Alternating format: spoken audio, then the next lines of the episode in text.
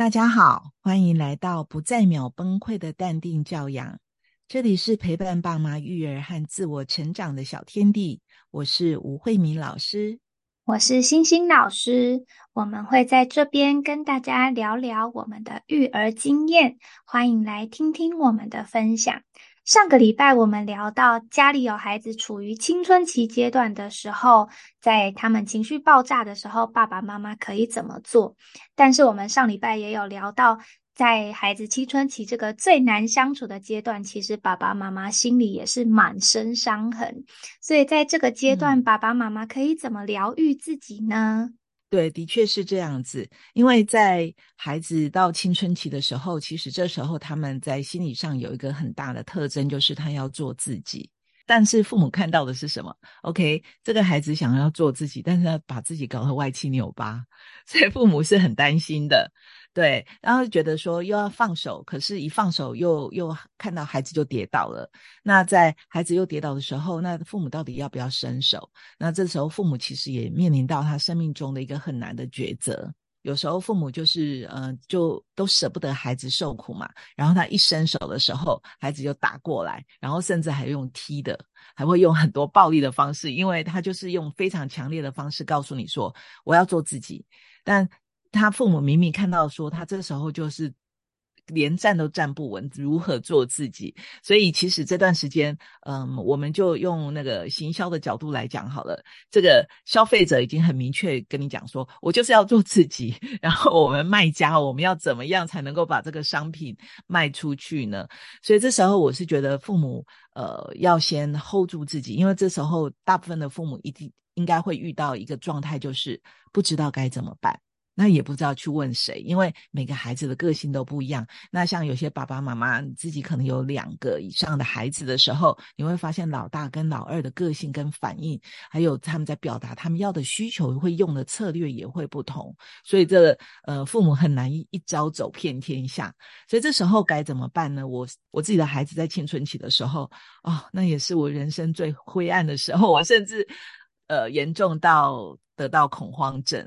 对啊，所以呃，我自己也走过那个不知道该怎么办，然后嗯，试尽了所有的方法，然后仍然无效的那个挫败和沮丧。那后来我怎么样把自己救出来呢？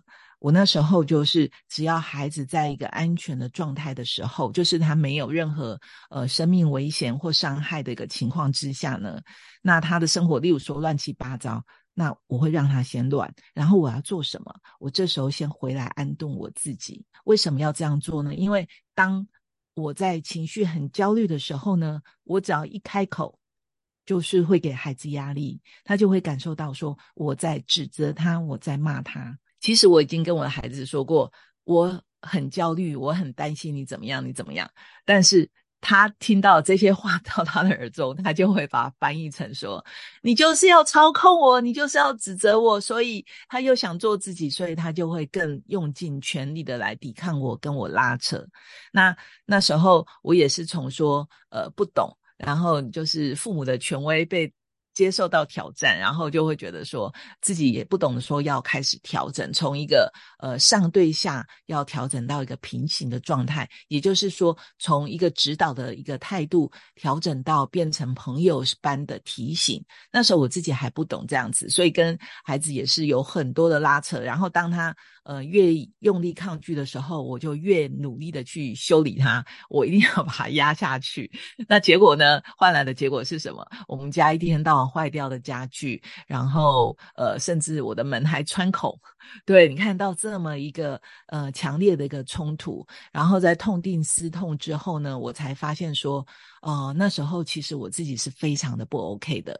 那医生说我得了恐慌症，然后我就想说，完了。我自己都得了恐慌症，我自己都已经站不稳了，我如何去支撑这个孩子？所以我那时候就呃看孩子在一个安全的状态之下，我就先放下他，那他的那些看不惯的行为啊、乱七八糟啊，还有我不不能接受的一个行为模式啊，我通通先闭上眼睛不看。那这段时间我先回来陪伴我自己，那我先接受我现在好慌哦。我先接受我自己现在好慌好慌，然后我接受我自己现在不知道该怎么办。那想哭呢？就哭吧。那那时候我最常做的时候，因为还是没有办法一下子就可以转身，那我也嗯不习惯在孩子面前去流露自己脆弱的一面，所以我都会把房门关起来，然后放着音响，那把自己就闷在棉被里面大哭。那这样哭，哭着哭着。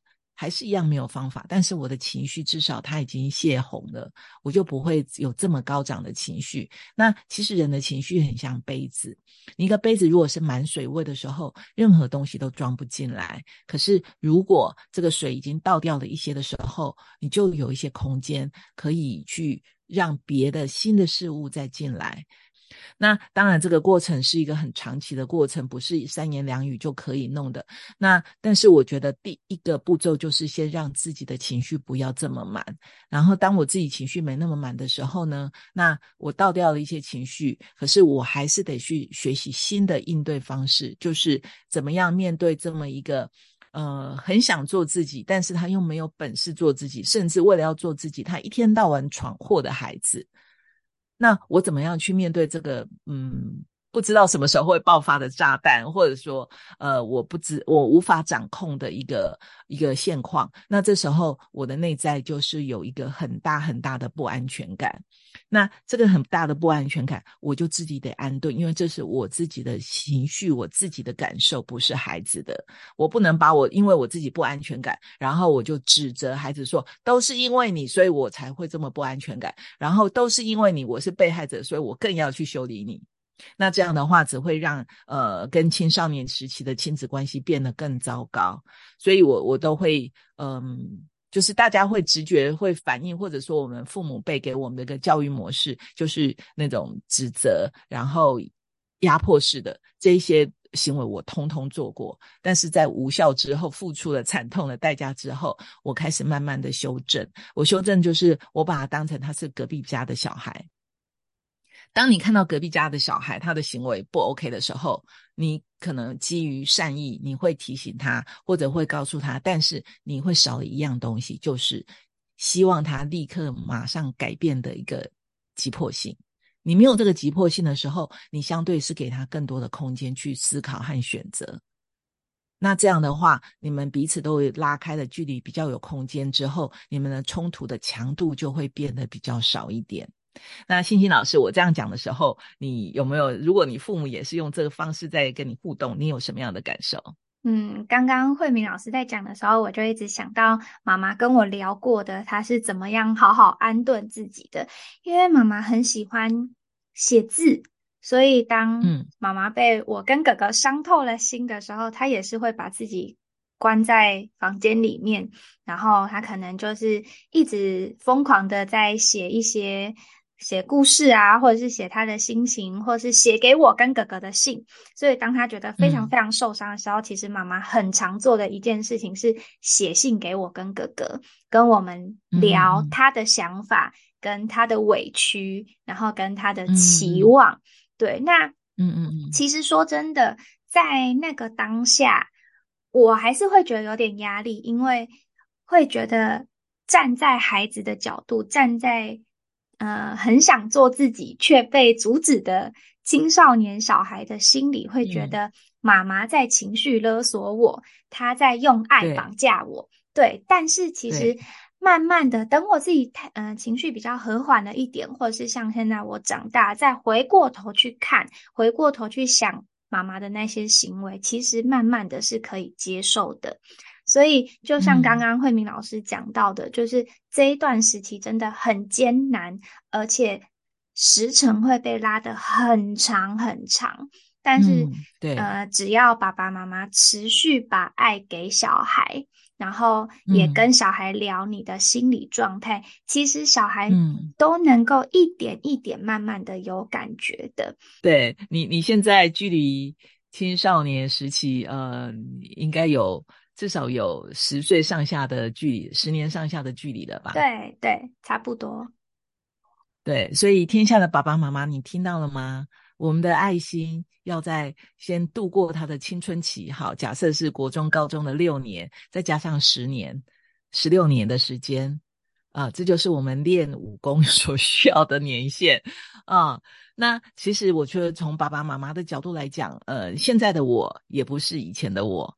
我儿子在青少年的时候，呃，那时候的我是非常强势的，可是现在的我好像变得。呃，比较更多的弹性跟更多的允许。那在这样的改变之下，我觉得我也比较喜欢现在的自己。所以也不是因为说，呃，仅仅是教育孩子这么简单的事情。因为在这过程当中，我也会探索到我自己的需求是什么，我到底是什么样的人。那我希望过什么样的日子？我等于说借由孩子，呃，抚育青少年孩子的刺激，然后有更多的机会去正视自己真正的需求，所以才会有现在。呃，我比较喜欢我自己的样貌的产生，那所以呢，呃，我今天要先跟大家提醒的就是说，呃，生命中会有很多很多的难题，但这个难题其实它背后都是一个礼物。那这个礼物的前提呢，是你要先能够熬过去，你只要熬过去了，你一定可以看到这个礼物的。所以呢，呃，我们不要灰心，那每一个挑战它后面都是会给我们带来更大的喜悦跟幸福的。嗯，星星老师，你有什么要补充的吗？嗯，我刚突然想到，就是我觉得，如果对六岁以下的小朋友，父母给他的规矩是一个点，他不能超过那个点，那在国小阶段，可能就是给他一条线，让他可以在这条线内去自由的发展。那到了青少年时期呢，我们可能就要把线拉成一个圆。一个圆圈，让孩子在这个圆圈范围里面可以尽情的去呃释放他自己的情绪也好啊，或是释放他自己的才才能也好。那这个圆可能就会对孩子来说是一个比较舒适的空间。那爸妈同时也会感觉自己没有那么的紧张，因为你的范围也拉大了。对，那这个都是可以试试看的做法。对，的确是这样子。就是呃，孩子越小的时候，他能力还没长出来，所以父母要呃给予的陪伴跟支持要比较多。但当孩子越大的时候，我们就要越往后退，所以有点变成线，然后到变成一个圈，然后到孩子甚至到他成年之后，那时候父母可能就是。真的，呃，你的生命，我们跟孩子生命的那两个圆圈，可能交集就会变得很小了。就是，但是在这里很小的时候，孩子他会过得，呃，会过得更幸福一点，父母也会过得比较轻松。但这整个过程都。不容易，因为对父母来讲，你看，如果孩子抚养到二十岁，他已经习惯二十年的呃跟孩子生命有很多的交集的地方，那现在要几乎退到呃只有一点点交集，这对父母来讲也是一个呃新的挑战跟新的适应方式。那呃，总之陪伴孩子呢是一个重新再活一次，也是重新再选择一次生命的一个机会。那虽然。呃，有很多的挑战跟辛苦，但它所带来的甜美的后果也是呃无法比拟的。那大家就嗯不要太灰心，那你也不孤单，我们大家都一起走。那只要持续的愿意抱着呃愿意爱孩子，然后嗯想办法怎么样找到孩子好，我们父母也好的方法，呃一定会有一个嗯亲子和乐的一个时刻的来临。所以如果爸爸妈妈跟我们一样。呃，不对，跟慧敏老师一样，曾经经历过或是正在经历这段灰暗时期，都可以来听听我们的分享。那我也相信孩子们都一定能感受到爸爸妈妈对他们的爱的。如果大家真的觉得很沮丧的时候，也可以到我跟吴慧敏老师的粉丝专业来跟我们分享你们的心情哦。那我们就下周再见啦，拜拜，拜拜。